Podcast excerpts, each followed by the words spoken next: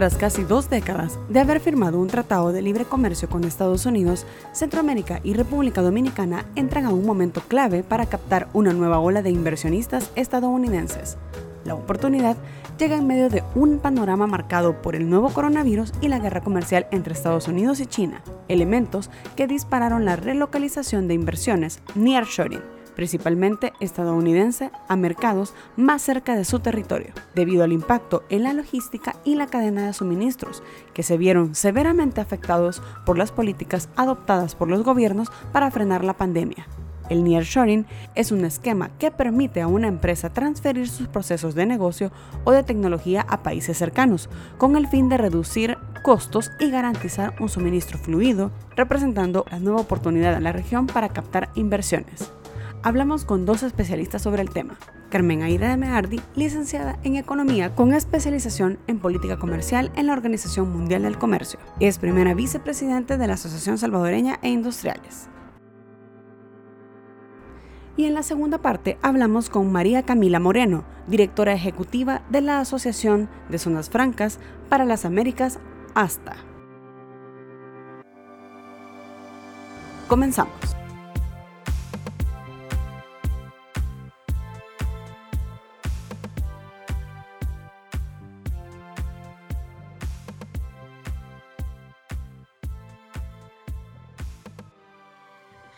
Gracias por estar en este podcast, Carmen Aida Meardi.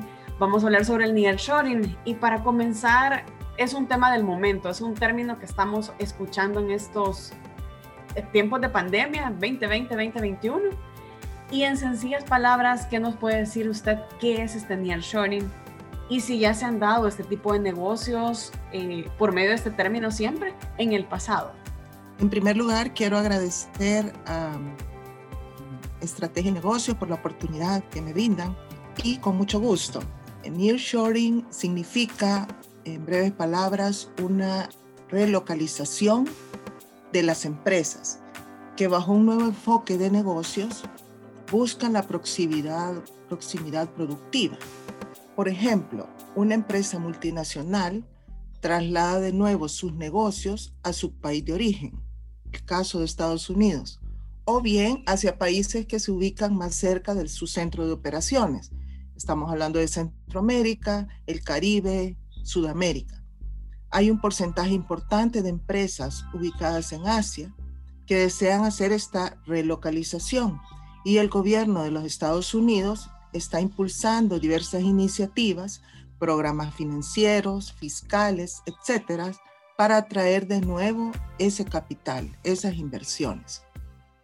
En el caso de El Salvador, eh, podría mencionar el sector textil, que en su proceso de transformación impulsó hace años la creación del primer clúster de fibras sintéticas en la región, principalmente para abastecer el mercado CAFTA. Este encadenamiento a partir de, de las fibras sintéticas, ¿verdad?, generó el impulso de inversiones que ahora, en nuestro país, que ahora fabrican este, este algodón sintético, como le llamamos, y atrajo a su vez otro grupo de empresas que confeccionan las prendas de vestir para importantes marcas en el mercado de Estados Unidos. Con esto entonces podemos decir que El Salvador sí tiene el potencial para poder atraer este tipo de inversiones. Definitivamente, en el caso de Salvador, su potencial natural, diría yo, es la cercanía geográfica con los Estados Unidos, nuestro principal mercado. ¿Y por qué poner la mirada en nuestro país? En primer lugar, por el talento humano, la reconocida productividad de los salvadoreños.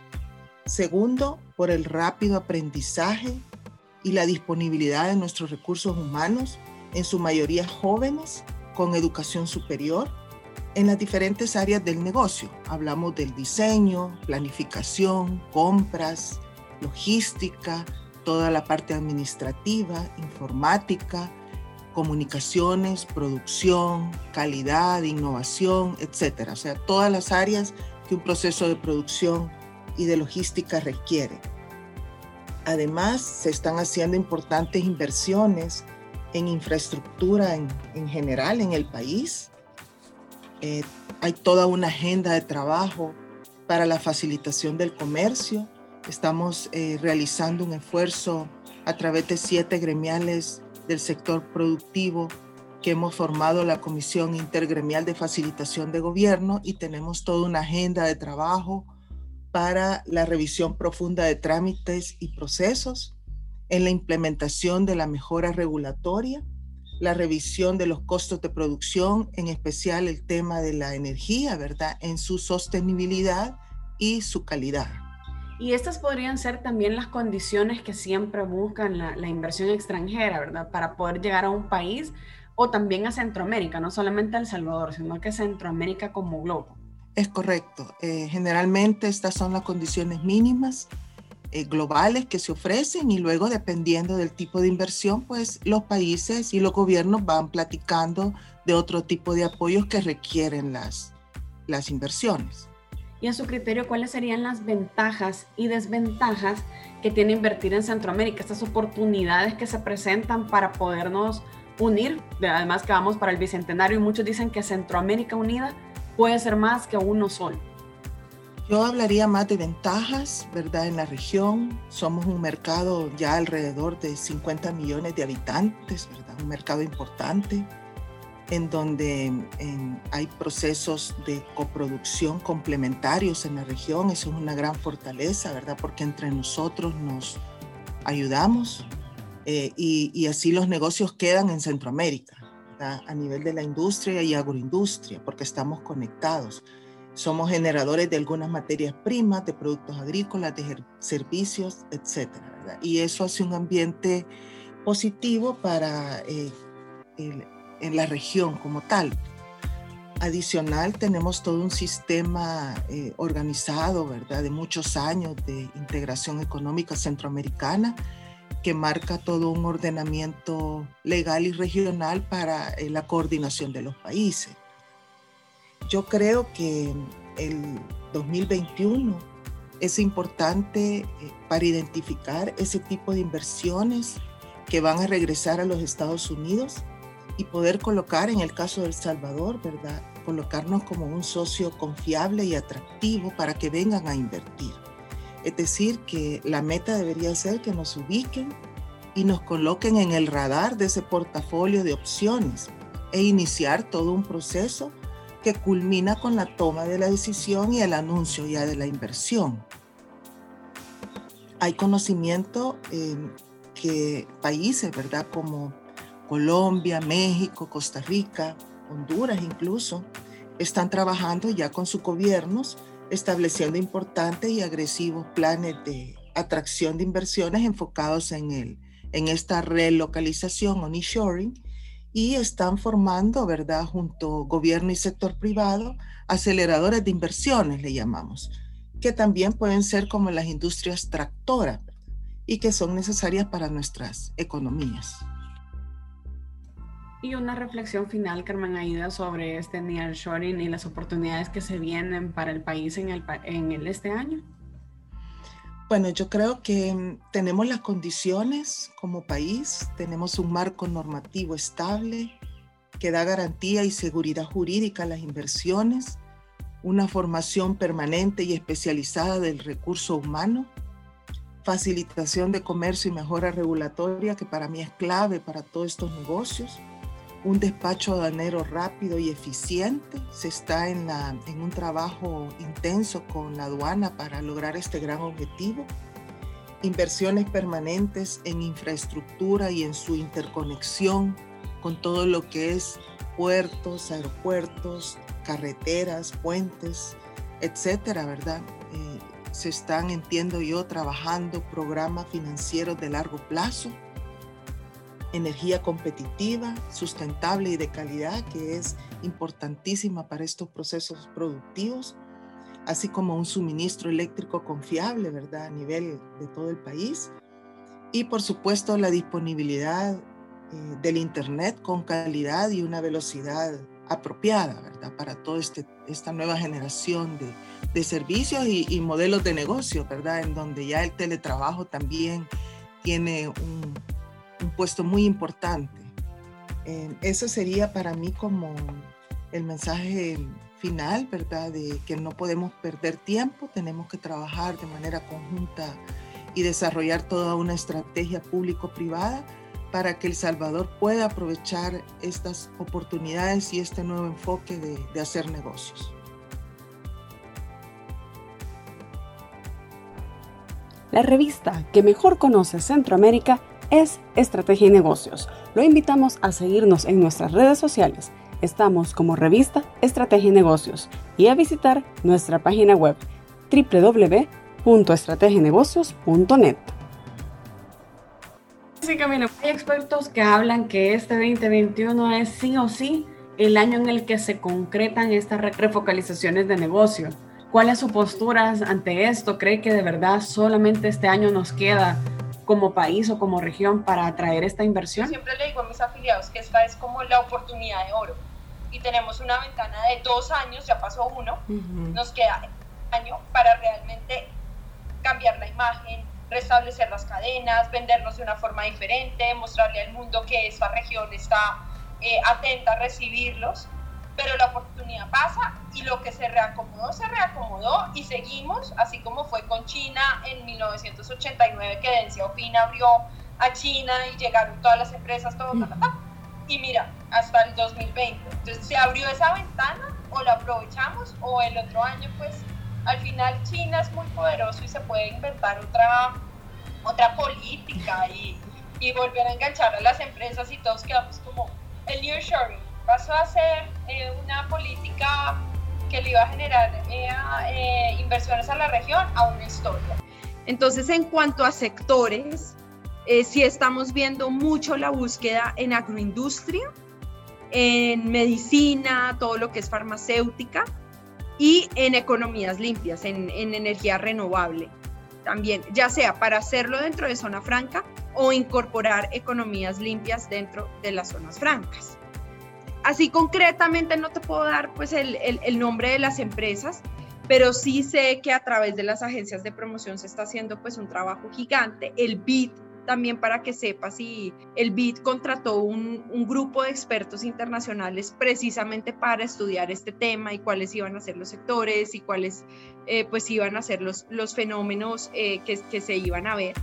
Pero concretamente te puedo decir esos tres, o sea, vamos a estar muy focalizados en el tema de agroindustria, equipos médicos o farmacéuticas, y, ah, bueno, y otro de los fenómenos que sí estamos viendo con el nearshoring es que los países se están eh, concentrando mucho en el tema de servicios.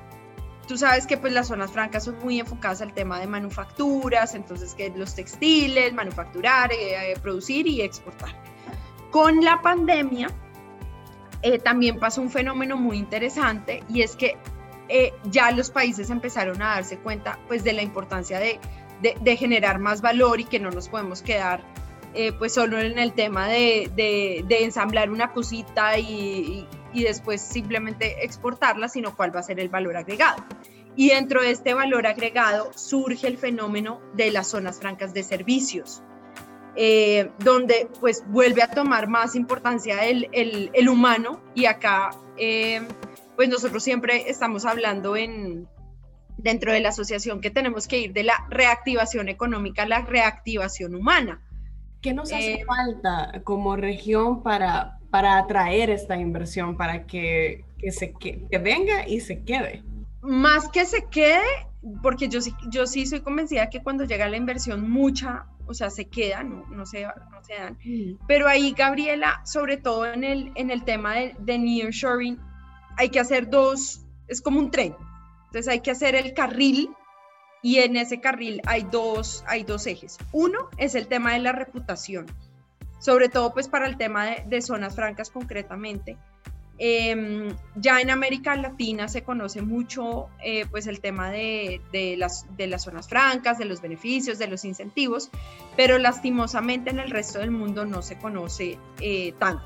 Entonces el primer carril es precisamente todo el tema reputacional, mostrarles por qué nuestra región está preparada, eh, también temas pues de, de, medios de comunicación porque les llega son las, las, malas noticias de que los secuestros, de que los robos, de que demás, y no les está llegando pues la, la, información positiva.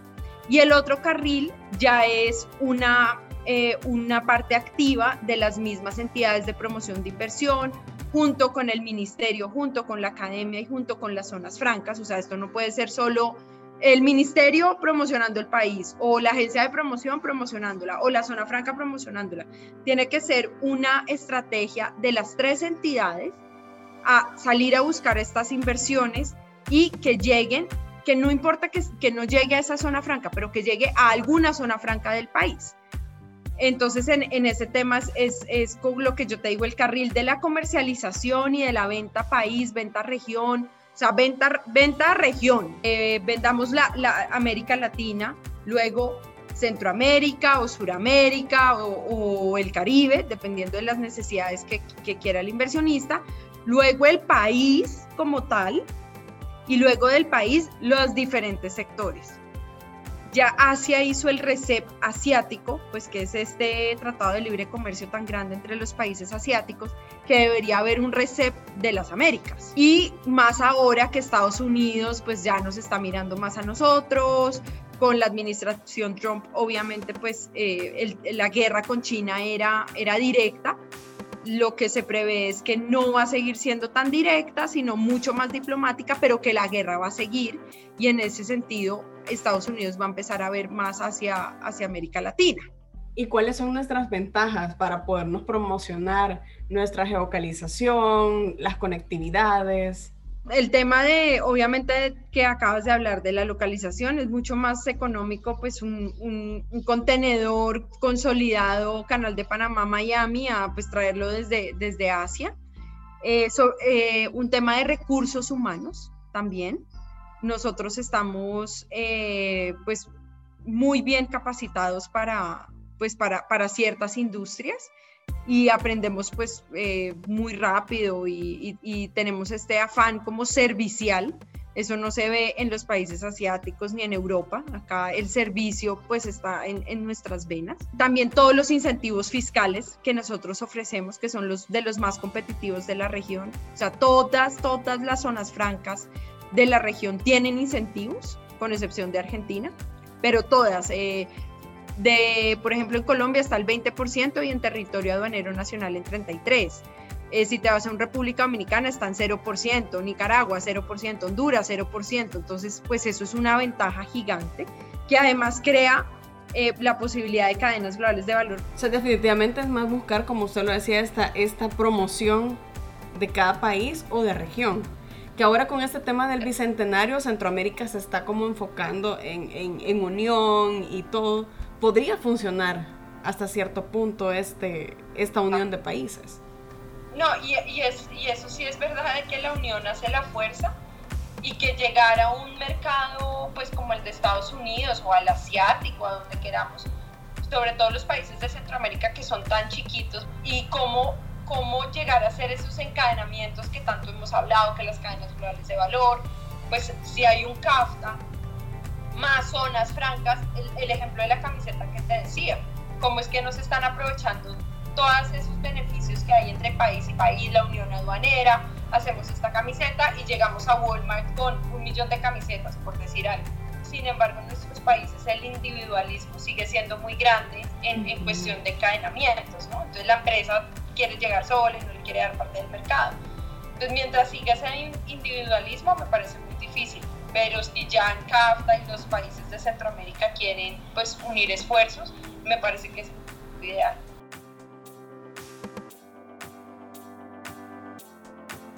Gracias por acompañarnos en un nuevo episodio de Negocios Inteligentes, el podcast de la revista Estrategia y Negocios. Hasta la próxima.